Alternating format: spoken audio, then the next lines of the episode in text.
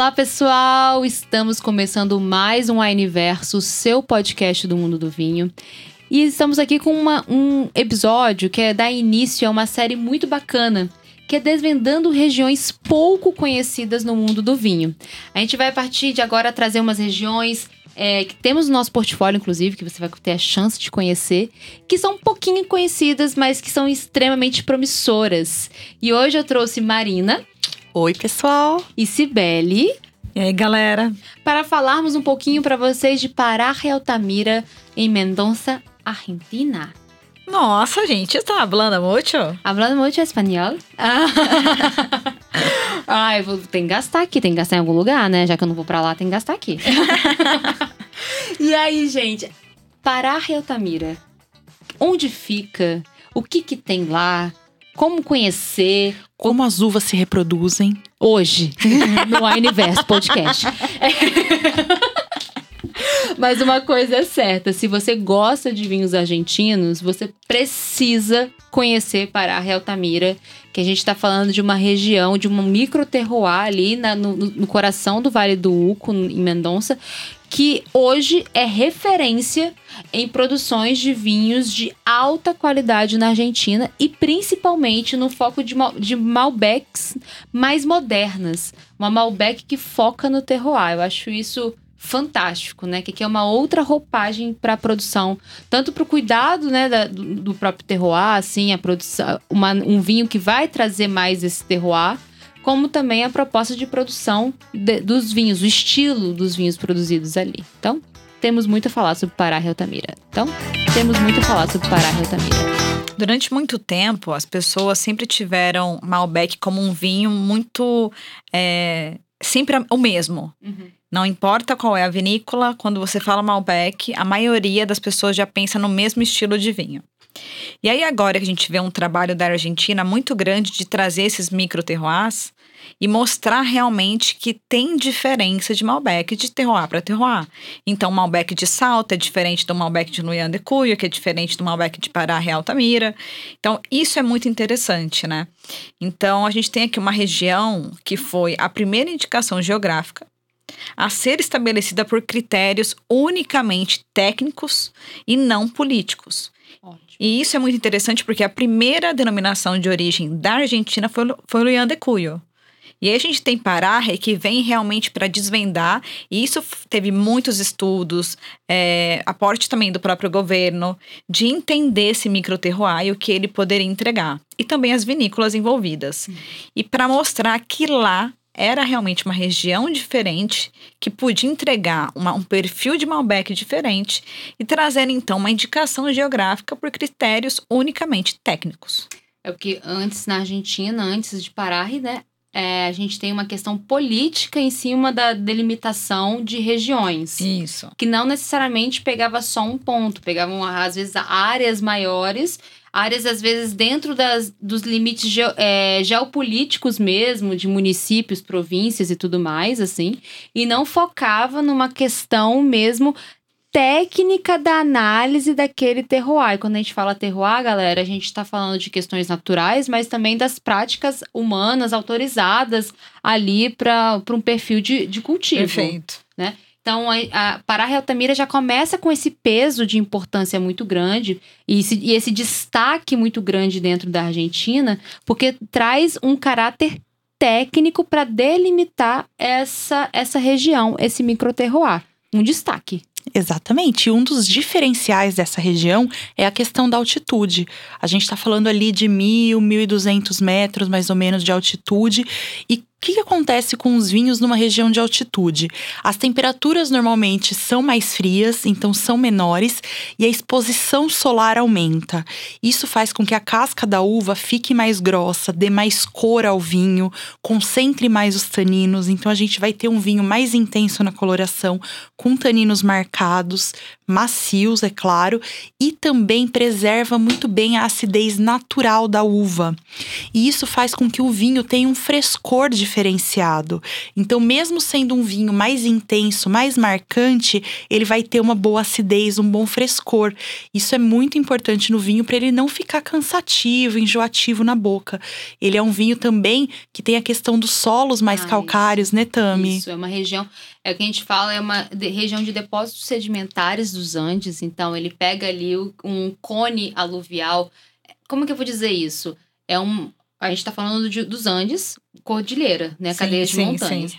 Então, eu, sei, eu quero que vocês imaginem um leque ou um formato de um cone de sedimentos que desce dessas cordilheiras e eles se depositam nessa região de uma altitude um pouco menor, né? Andes 5 mil metros, aqui a gente está falando em 1.200. Então, a gente tem esses sedimentos dos Andes que formam os solos dessa região, formam os solos de Mendonça quase por um inteiro, mas ali é a concentração, ele está dentro, a Pará Altamira está dentro desses cones aluviais. E o solo tem uma profundidade de calcário. Então, se você Isso. cava ali na região de Altamira, você vai ver pedras, formatos rochosos, assim, até mais brancos. E esse branquinho desse solo indica esse, é, esse calcário presente ali. Então, o que, que a gente entende? O que, que a gente vai esperar de bons vinhos de Pará e Altamira? A mineralidade. A mineralidade ela vai estar tá presente nos vinhos de qualidade superior, principalmente, dessa região. Então, é um destaque, mais um destaque dentro do que Sibeli falou da delimitação técnica. Então, tem uma característica muito específica do solo dessa região, que isso se, se percebe nos vinhos de Pararre. Eu acho que a altitude mais os solos, esse terroir único, ele vai trazer três coisas que são é, chaves. A mineralidade, como você falou, a acidez fresca, né, que a Marina deu ênfase nessa acidez, e também taninos polidos. Uhum. Então, se você estiver esperando aqui tomar um Malbec pesado, potente, não é o perfil desse terroir. Esse terroir, o Malbec aqui, ele vai ser um Malbec mais polido e não aquele mais austero que as pessoas estão mais acostumadas. Boa. Muito também de, em respeito a todas essas características, a gente está falando de uma região, a altitude, somada à questão da incidência solar e da variação térmica, um combo, um combinado de amadurecimento lento dessas uvas. Então, Sim. tempo que essas uvas levam para se desenvolverem, para amadurecerem, de uma forma a trazer os taninos mais maduros, mais polidos, também essa percepção de taninos mais polidos. E essa acidez bem desenvolvida vão trazer uma complexidade e elegância. Eu acho que a gente pode dizer que são Malbecs elegantes nessa região, né? Com certeza. É um outro perfil, assim. Então, na verdade, eu acho que é um, é um novo perfil que vem ganhando destaque. Então, aqui a gente está falando de um Malbec que é com menor intervenção e também com altitude. Uma expressão diferente, né? É uma expressão diferente. E aí eu acho que é a Argentina provando que o Malbec nem sempre é o mesmo. Então, esse microterroir em específico, trazendo, então, essa nova expressão que vocês falaram. Então, a uva vai demorar um pouco mais. É, quanto mais você sobe, você perde grau Celsius. Então, você ganha maior exposição solar. Você vai ter maior incidência dessa, dessa desse raio solar e vai acumular polifenóis, como a Marina falou, a uva fica mais concentrada. Então você vai ter realmente um perfil bem diferente e cada vez mais mostrando então que o vinho em si nem sempre é aquele de que a gente está acostumado, aquele barricado, aquele alcoólico, aquele potente. Eu posso ter um Malbec muito mais elegante, frutado e eu gosto muito como você trouxe a pegada da mineralidade. A gente tem isso no artesano, né? Humanos Negras Artesano, Malbec. Perfeito. Ele é de Pará, Altamira.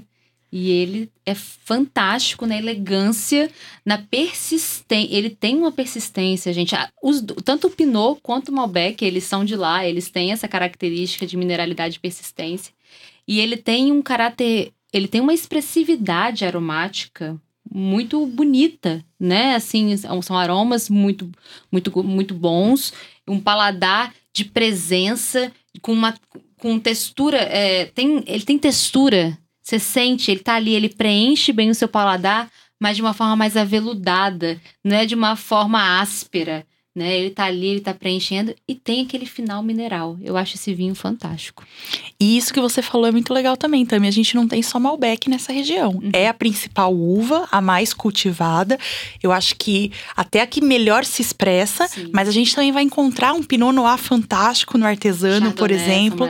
Chardonnay, Cabernet Franc. A gente tem várias é, uvas aí, várias castas diferentes que você pode explorar.